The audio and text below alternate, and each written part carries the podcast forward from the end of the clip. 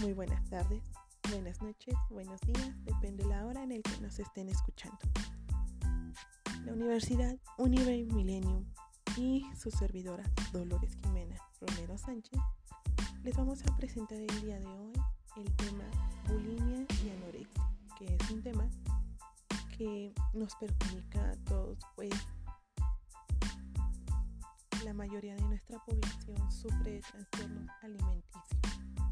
Es un tema importante a tratar ya que tenemos sobrinos, hijos, eh, hermanos, de los cuales pueden estar presentando este tipo de trastornos y nosotros no sabemos cómo identificarlo o cómo procesarlo dentro de la familia. Eh, bueno, pues vamos a comenzar primero con qué es la bulimia.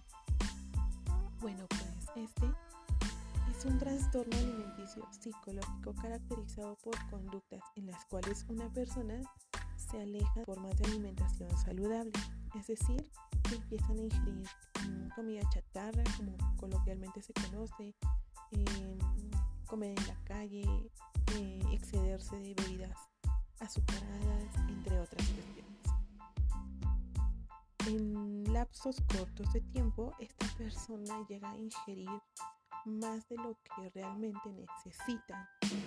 Esto se considera al ser un trastorno psicológico, eh, se enfoca más en la cuestión de llenar ciertos vacíos. Es por eso que la persona empieza a consumir alimentos en exceso, llegando hasta cierto punto de el arrepentimiento o la culpa de ese exceso, eliminándolo de su cuerpo o expulsándolo a través de vómitos o laxantes para que todo eso ingerido salga de manera eficaz. Ahora, ¿qué es la anorexia? La anorexia al igual es un trastorno psicológico y alimenticio, pero este se enfoca a que la persona se obsesione tanto con su físico y con lo que ingiere. Persona no ingiere cualquier cosa, esta persona se enfoca mucho en las calorías que tenga, los azúcares que tenga, entre otras cuestiones. Le da un miedo excesivo a engordar y se da una imagen corporal distorsionada que hace que esta persona empiece a restringirse de ciertas cosas, a no ingerir realmente lo que su cuerpo necesita o bien eh, haciendo actividades en exceso, las cuales le pueden perjudicar su vida, su salud a largo plazo. Ahora bien, tenemos distintas causas, aunque la más conocida son los antecedentes familiares. Estos ya que son factores biológicos, o han tenido ejemplos con familiares anteriormente e incluso la falta de un equilibrio emocional. Esto provoca que se vean reflejadas esas cuestiones o esos problemas familiares dentro de la vida de esta persona, llegando así a estos trastornos psicológicos alimenticios afectando no solamente la vida de la persona que lo está haciendo, sino que también su círculo social, háblese de familia o háblese de amigos. También se llega a presentar dentro de un entorno estudiantil.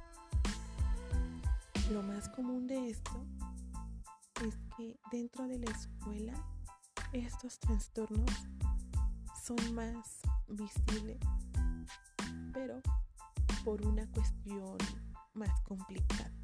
Dentro de la escuela se conoce mucho el, el tema del bullying. Este provoca que a ciertos alumnos o a ciertos compañeros les dé este tipo de, de trastornos. ¿A qué me con esto?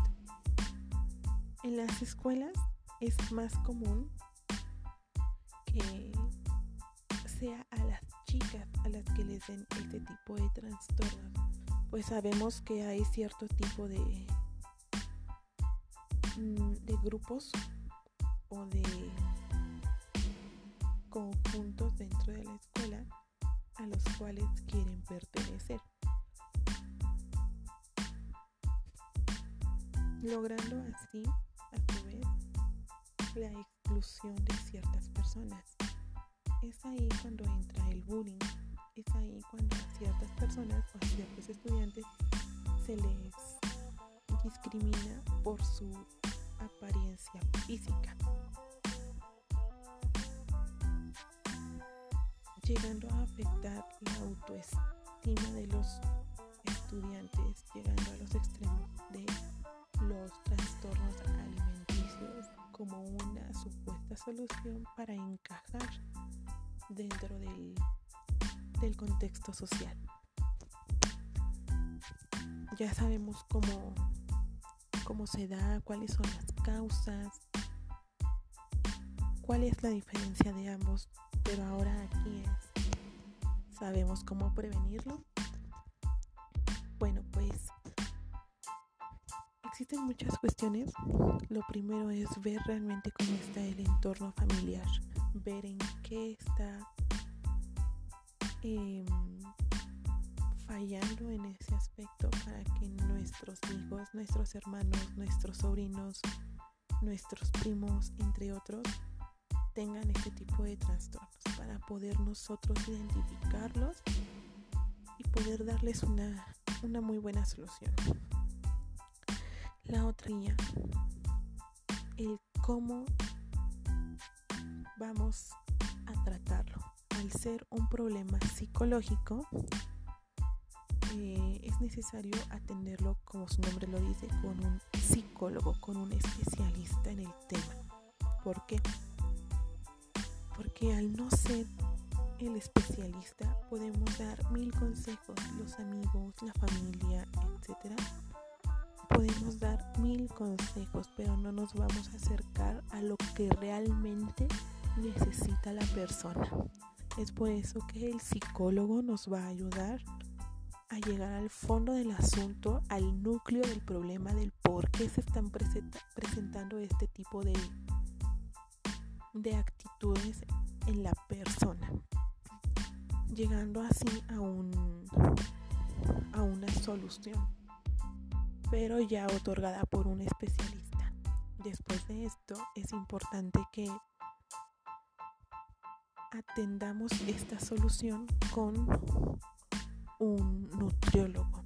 Este nutriólogo nos va a ayudar a tener una dieta balanceada y poder de esta manera tener una vida más saludable, tener la vida más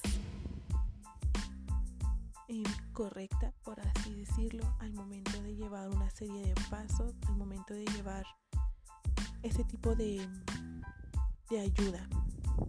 Ahora sabemos que la ayuda es más que necesaria, solos no podemos salir de un tema así. Al contrario, si tratamos de salir por nuestra cuenta es más probable que nos hundamos más.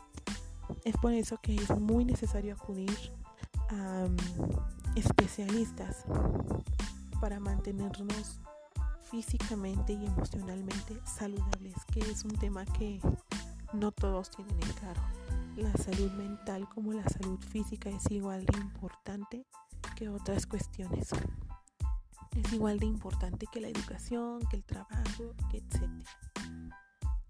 Tenemos que darle la importancia que se merece, pues sin estas no podríamos hacer gran cosa. Dentro de la institución, cabe señalar que es lo mismo.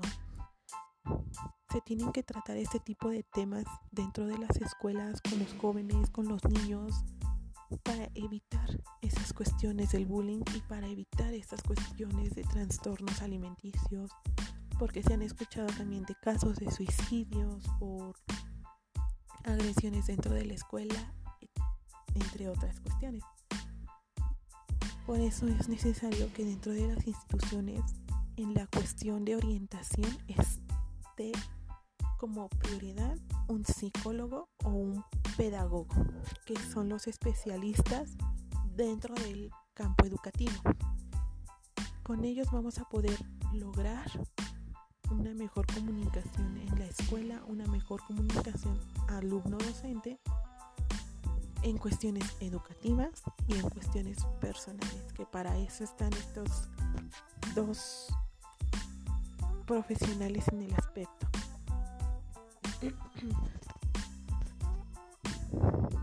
Sabemos que hay muchas causas, muchos efectos, muchos trastornos que nos perjudican en la vida personal, en la vida estudiantil, que nos afectan emocionalmente y físicamente, saludablemente nos afectan en todo el tiempo.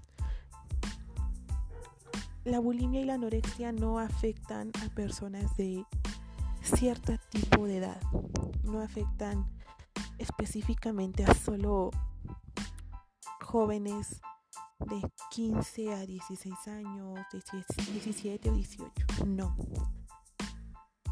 Esto afecta a todas las edades, desde niños de primaria hasta ya jóvenes, adultos, eh, ancianos, entre otras cuestiones. Es un tema importante que debe ser tratado con la responsabilidad que este se requiere para la mayor comprensión del mismo, para evitar que nuestros futuros jóvenes, que nuestros hijos, que nuestros sobrinos, primos, tíos, etcétera, caigan en este tipo de trastornos. Es por eso la importancia de tratar este tipo de temas dentro de las escuelas, dentro de la familia, dentro del contexto social.